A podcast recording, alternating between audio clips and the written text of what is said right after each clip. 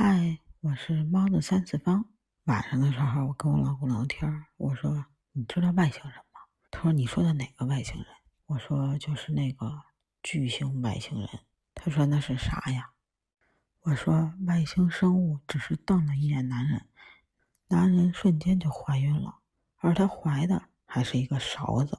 难不成他是一个勺子怪？不不不，真的不是你想的那样，他只是一个特大号的。”勺子外星人，一颗陨石吸引了他的注意，但因为它太小，根本引不起他的兴趣。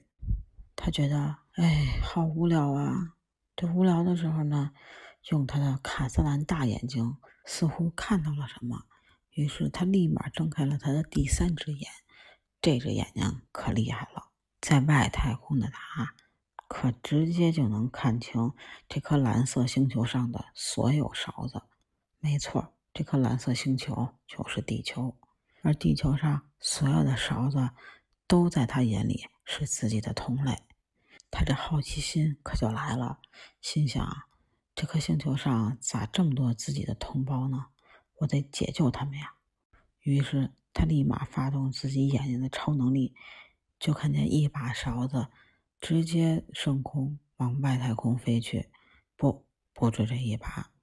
连小女孩正吃饭的勺子也没了，这给小女孩饿得嗷嗷的叫啊！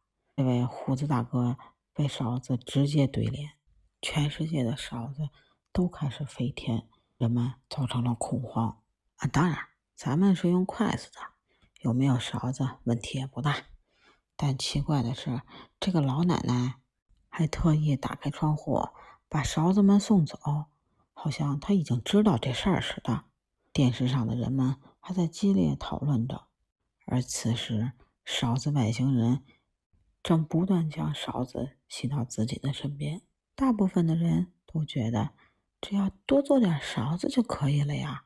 可人们还是想多了，那勺子飞升的力量可是越来越大，直接无视你的天花板。有人在尽力的阻止，也有人拿起手机就拍下了这些奇景。结果有一个胆大的，一把抓住了勺子；还有人开始马后炮的说：“哎呀，我们早就预料到了，勺子会慢慢消失的。”这新闻主持人能听你这扯这个，直接就给你换台了。结果换成天气预报，这是全世界的天气都变成了勺子，这主持人就尴尬了呀！赶紧切广告吧，进入广告时间。而那个飞升上天的人。